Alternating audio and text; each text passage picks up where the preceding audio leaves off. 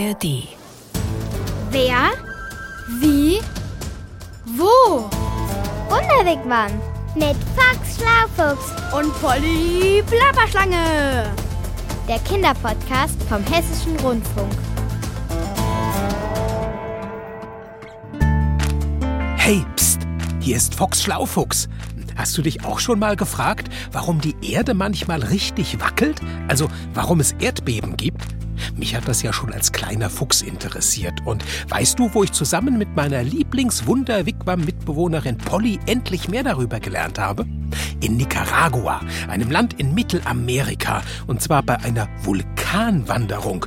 Komm mit!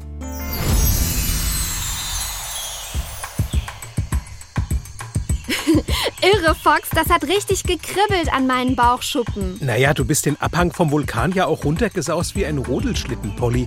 Und das hat nicht mal wehgetan. So schlapper Rennschlitten schnell obercool.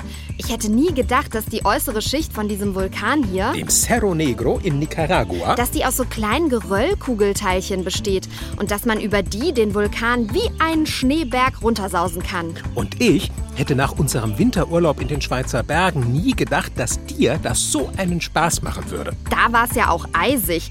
Und wir Schlangen mögen es nun mal lieber. Wenn es warm ist, ich weiß. Und witzig, die kleinen Geröllteilchen sehen aus wie die Hydrokulturbrösel aus dem Blumentopf, nur in schwarz. Deshalb heißt der Vulkan ja auch Cerro Negro, also schwarzer Hügel. Und die Brösel, das ist Vulkanasche. Die hat der Berg ausgespuckt. Und auf diesen Aschebröselteilchen saust du dann mir nichts, dir nichts, schlapper, plapper, Polly schnell den Abhang runter. Das machen hier übrigens auch Menschen gern. Die setzen sich dafür aber auf Boards. Ich hab Bauchschuppen, das sind meine eingebauten Boards. Wusstest du eigentlich, dass die Spitze vom Cerro Negro fast 730 Meter über dem Meeresspiegel ist? 730 Meter, das ist ja fast so lang wie 15 große Schwimmbecken aneinandergereiht. Und wusstest du auch, dass der Cerro Negro damit ein ziemlich kleiner Vulkan ist? Ja, das habe ich auf der Reise hierher auch gelesen. Äh, Und auch, dass er heute noch ausbricht. Was? Heute noch? Und da bleibst du so ritzeratze ruhig? Dann müssen wir hier doch weg, aber schnell. Äh, nein, nein, nein, ich meine doch nicht heute im Sinne von heute. Dann sag doch einfach, was du meinst. Ähm, na, naja, heute halt im Sinne von heutzutage. Ach so. Boah, Menno, hast du mich erschreckt. So ein Vulkanausbruch kann nämlich echt gigantisch gefährlich sein. Weiß ich, aber äh, immerhin kann man meist vorhersagen, wann ein Vulkan ausbricht. Äh, dieser Vulkan hier gehört ja zum pazifischen Feuerring. Ah, davon habe ich schon gehört. Pazifischer Feuerring, so nennt man die Küsten von Neuseeland über Japan und Kanada bis runter in den Süden von Südamerika, also fast einmal rundherum ums Pazifikmeer. Genau, und in dieser Gegend gibt es viele Vulkane. Die auch heutzutage ausbrechen. Ja, äh, zwei von drei der weltweiten Vulkanausbrüche finden in dem Gebiet hier statt und neun von zehn Erdbeben. Oh je, das hört sich aber klipperklapper gruselig an. Aber sag mal, wie entstehen Erdbeeren eigentlich? Erdbeeren? Oh, sorry. So ein Ausflug hoch auf den Vulkan und rasant wieder runtergedüst macht halt hungrig. Erdbeben meine ich natürlich. Äh, ach so, äh, das, das, das muss ich nachsehen. Das kommt erst noch dran in meinem Erdbebenbuch, aber das ist im Wigwam. Ach, wie schlascher, schlasch, schlappergut, dass ich mein Handy heute Morgen noch schnell in deinen Rucksack gepackt habe. Gib mir das doch mal. Bitte? Dankeschön. Ach, und Empfang haben wir auch. Perfektissimo. Äh, meinst du, du findest einen Podcast über Erdbeben? Hab schon einen. Hier, wenn es wackelt und kracht. Erdbeben. Au ja, also wir hören uns einen Erdbeben-Podcast am Fuße eines Vulkans an. Passt doch plapper prima perfekt. Also los. Raus aus dem Wigwam. Das war kurz vor Mitternacht und wir waren gerade auf dem Weg ins Bett. Das ist Tankred Stöbe. Er hat selbst mal ein Erdbeben erlebt. Dann äh, wackelte auf einmal das ganze Haus. Wir sind rausgerannt, weil wir wussten, wenn wir im Haus bleiben, dann kann das Haus über uns zusammenfallen. Tankred Stöbe ist Arzt und arbeitet bei der Hilfsorganisation Ärzte ohne Grenzen. Er hilft den Menschen nach Erdbebenkatastrophen. Wenn die Erde bebt, ist es in Häusern am gefährlichsten. Da sterben die meisten Menschen.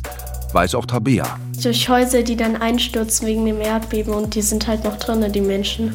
Tabea hat zum Glück noch kein Erdbeben selbst erlebt, weil es in Deutschland kaum welche gibt. In Asien ist das anders. Da gibt es in vielen Ländern immer wieder Erdbeben. Tankred Stöbe hat dort auch schon mal eines erlebt, in Indonesien. Und das war eine ganz gespenstische Situation, weil wir waren dann draußen und sahen, dass auf einmal die Palmen alle geschüttelt haben, als wäre ein schwerer Sturm. Aber es war gar kein Sturm, sondern das war das Erdbeben. Aber was sind eigentlich Erdbeben? Was passiert da? Erdbeben entstehen, soweit ich weiß, auch dadurch, dass wir Erdplatten, wo die Kontinente drauf sind, aneinander reiben oder auch stoßen und ja, dann kommen Erdbeben raus. Kapier ich nicht. Ähm, okay, der Reihe nach. Erdplatten, wo Kontinente drauf sind, hat Tabea gesagt. Hm. Was sind denn das für Erdplatten? Das weiß Katrin Hagen vom Senckenberg Naturmuseum in Frankfurt. Man kann sich unsere Erde so ein bisschen vorstellen wie vielleicht ein Apfel oder eine Zwiebel. Es gibt außen so eine dünne Schale und diese Schale nennt man auch die Erdkruste. Ganz früher war es tatsächlich so, dass die Erde eigentlich ein sehr heißer, glühender Ball war. Also ganz am Anfang war alles Lava. Und das ist dann nach und nach abgekühlt. Ja, vor vier Milliarden Jahren war das. Lava ist das flüssige Erdinnere, was bei Vulkanen herausquillt, wenn sie ausbrechen. Die äußerste Schicht der Lava ist dann vor sehr langer Zeit fest geworden, und das ist heute unsere Erdkruste, die das weiche, heiße Erdinnere umschließt, wie die Schale den Apfel oder die Zwiebel. Aber es gibt einzelne Platten, die sich bewegen können, also es ist nicht ein Stück. Und diese Platten, die sich bewegen, die reiben halt auch aneinander. Weil das sind ja feste Steine, da gibt es Ecken und Kanten. Und wenn die aneinander reiben, dann kann es eben zu Erdbeben kommen. Ach so, jetzt wird's klar. Die Erdplatten bewegen sich also. Fachleute wie Katrin Hagen nennen das Plattentektonik. Und diese Erdplatten oder Kontinentalplatten können sich in drei verschiedene Richtungen bewegen. Man kann sich eigentlich ganz gut vorstellen, wenn man sich jetzt zwei Papiere nebeneinander legt, dann können die ja aneinander vorbeifahren. Also dann rutschen die nur so an der Kante aneinander. Und man kann die zum Beispiel auch voneinander wegbewegen. Ja, oder aufeinander zu. Probier das doch mal aus. Lege zwei Blätter Papier auf einen Tisch und schieb sie aufeinander. Da wirst du merken, das gibt ein ziemliches Gekrumpel. Und ein Papier oder vielleicht auch beide wölben sich erst hoch, bis sich dann plötzlich eines unter das andere schiebt. Diese Situationen, wo so eine Platte unter die andere rutscht, da gibt es eigentlich die stärksten Erdbeben. Die zweitstärksten Beben passieren, wenn die Erdplatten aneinander vorbeischrappen. Damit du dir das besser vorstellen kannst, drück mal kurz auf Pause und hol einen Butterkeks oder eine Scheibe Zwieback oder ein Knäckebrot. Damit funktioniert's auch. Achtung, Schlaufuchs. Okay, hast du den Keks oder Knecke? halt, stopp, nicht gleich reinbeißen, noch nicht. Jetzt kommt ja erst unser Experiment. Dafür brichst du den Keks oder das Knäckebrot in zwei Hälften. Und wenn man so einen Keks nimmt, den auseinanderbricht, dann ist das ja sehr unregelmäßig. Und wenn man das dann aneinander vorbeischiebt, dann krümelt der ja auch ab. Weil dann natürlich so ein bisschen Reibung passiert. Und so wie der Keks abkrümelt, ist das halt auch ein bisschen mit den Erdbeben, dass da halt dann das verkeilt und dann löst sich's und dabei entsteht halt sehr viel Energie und das sind dann Erdbeben. Die Reibung kannst du beim Butterkeks-Experiment an den Krümeln ganz deutlich sehen. Und Tabea fragt sich, ob man zum Beispiel, wenn die Platten aneinander reiben oder so, dass, ob man das auch sieht genau. Das kann man auf Island zum Beispiel total schön beobachten. Island ist eine Insel im Nordatlantik zwischen Europa und Amerika. Genau dort grenzen zwei Kontinentalplatten aneinander. Allerdings bewegen sich diese Platten nicht aufeinander zu, sondern voneinander weg. Und das ist der Grund, warum mit Island etwas ganz Erstaunliches passiert. Da sieht man wirklich diese Spalte, die einmal durchs ganze Land geht. Und eigentlich wächst Island jedes Jahr so ein bisschen. Aber nur ein paar Millimeter bis Zentimeter. Ungefähr so schnell wie unsere Fingernägel. Da können wir auch nicht zusehen, aber irgendwie merken wir dann, dass sie länger geworden sind. Und dann muss man sie wieder schneiden. Island wächst also. Die Insel dehnt sich aus und wird größer. Nicht, weil Menschen nachhelfen, indem sie zum Beispiel ein Stück vom Meer trockenlegen, sondern weil die Erde selbst dafür sorgt. Die Spalte in der Erdkruste wird breiter, flüssige Lava steigt auf und wird an der Oberfläche zu festem Stein. Bei mir macht's Klick. Jetzt haben wir also auf der einen Seite zwei Kontinentalplatten, die sich voneinander wegbewegen. Was passiert wohl an den anderen Rändern dieser Platten, weit weg von Island? Klar, das Gegenteil. Dort bewegen sich die Platten aufeinander zu, schieben und drücken an ihren Kanten. Wie bei dem Experiment eben mit den zwei Blättern Papier. Irgendwann ist der Druck dann so groß, dass es einen Ruck gibt und das ist das Erdbeben. Und dann taucht die eine Platte ein Stück weit unter die andere und wird im heißen Erdinneren wieder eingeschmolzen zu Lava. Und wo das passiert, gibt's die gefährlichsten Erdbeben. Mexiko und ich glaube in Asien manche Länder, jedenfalls nicht in Deutschland. Ja, bei uns gibt es in der Regel Erdbeben, die so schwach sind, dass wir sie nicht mal bemerken. Die gibt es weltweit sehr oft. Acht bis zehntausend Mal am Tag bebt die Erde, aber eben nur so leicht, dass wir das nicht spüren. Aber messen können wir diese Beben mit Seismographen. Das sind Geräte, die die Stöße wahrnehmen und aufzeichnen, wenn die Erdoberfläche ruckelt. Stell dir einen Seismographen am besten so vor.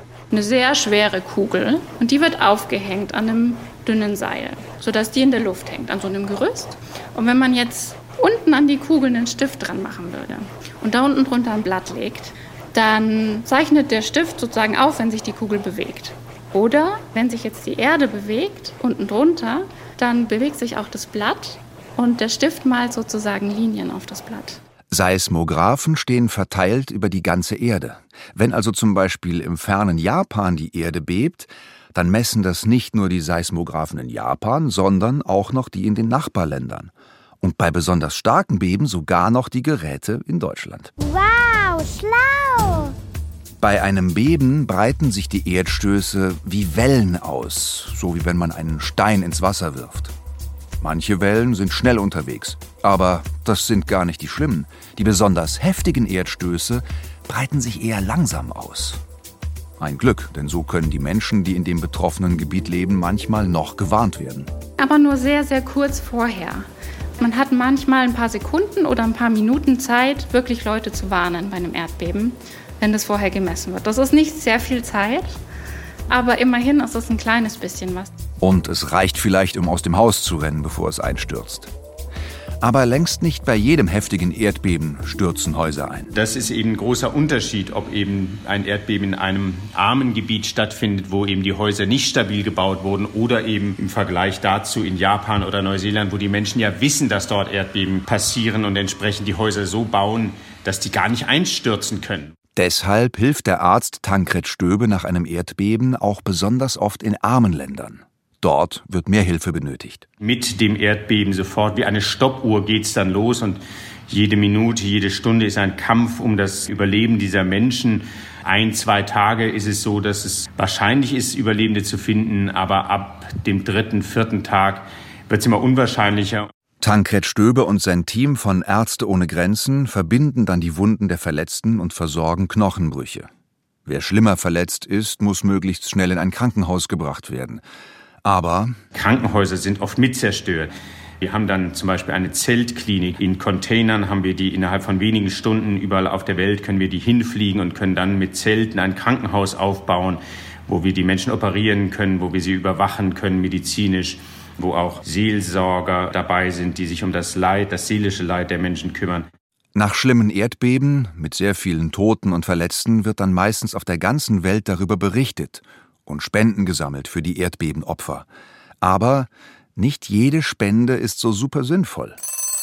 Aufgewacht und mitgedacht. Das Spielzeug ist natürlich auch irgendwann wichtig, aber zum Überleben sind erstmal Nahrungsmittel und Kleider ganz nötig eventuell Geld spenden, damit man halt vom Geld auch Sachen kaufen kann. Wenn es zum Beispiel im Winter passiert und es ist kalt, dann brauchen die Menschen natürlich erstmal Decken, um warm zu sein. Dann brauchen sie warme Getränke.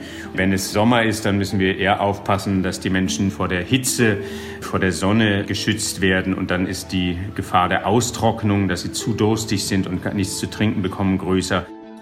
Denn klar, ein Erdbeben zerstört nicht nur Häuser, sondern Leben und Familien. Aber auch wenn die Menschen bei einem Erdbeben vieles verlieren, manche sogar alles, die meisten wollen trotzdem dort bleiben in ihrer Heimat.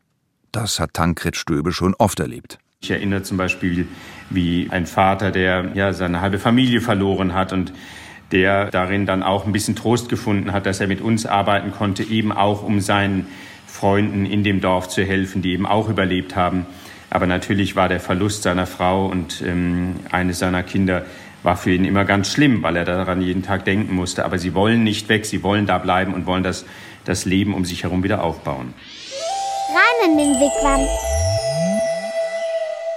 Ich bin jetzt betrübt und verwirrt, Fox. Wieso das denn, Polly? Weil Erdbeben einerseits so ein trauriges Thema sind.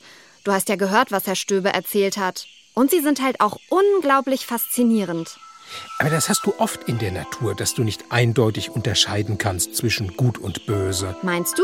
Ja klar, jede Maus etwa wird dich für böse halten, Polly. Mich? Ja, weil sie Angst hat, dass du sie frisst. Ach so. Aber ich finde dich rundum toll. Oh, danke, Foxy. Allein schon, weil ich es faszinierend finde, welche Geräusche du mit deiner Klapperplapper-Schwanzspitze machen kannst. so welche meinst du? Genau, die klingen in meinen Ohren herrlich, aber für andere bedeutet dein Klappern Gefahr. Aber ich weiß ja, dass du mich niemals beißen würdest. Never, ever, niemals nicht. Ich dich beißen. Weißt du was, Foxy? Was denn? Ich mag dich auch und möchte heute einfach mal das Leben und das Abenteuer feiern. Mit mir? Na klar, wenn wir im Wigwam sind, mache ich uns eine Erdbebenlimonade. Eine was? Äh, eine Erdbeerenlimonade. Und dazu gibt's Wackelpudding. Wackelpudding? Hm, ich liebe Wackelpudding. Ich weiß. Und außerdem passt der gut hierher, wo die Erde so oft wackelt. Ah, prima, Polly. Das klingt alles wunderwigwam wunderbar. Also, dann machen wir Schluss für heute. Hau! Aber ich hätte da noch was. Polly! Na gut, genug geplappert. Ich bin fort. Bis zum nächsten Ort. Genau. Ciao mit Hau. Das war der Wunderwigwam Kinderpodcast Mit Fox Schlaufuchs und Polly Plapperschlange. vom Hessischen Rundfunk. Diesmal von Uli Höhmann. Äh, ach und Polly, Ja, Fox? wenn du mal wieder coole Podcasts suchst, dann geh doch einfach in die ARD Audiothek. Da gibt's viele tolle Geschichten. Für Kinder? Na klar, kostenfrei und ohne Werbung. Das probiere ich gleich mal nach dem Wackelpudding aus. Ciao!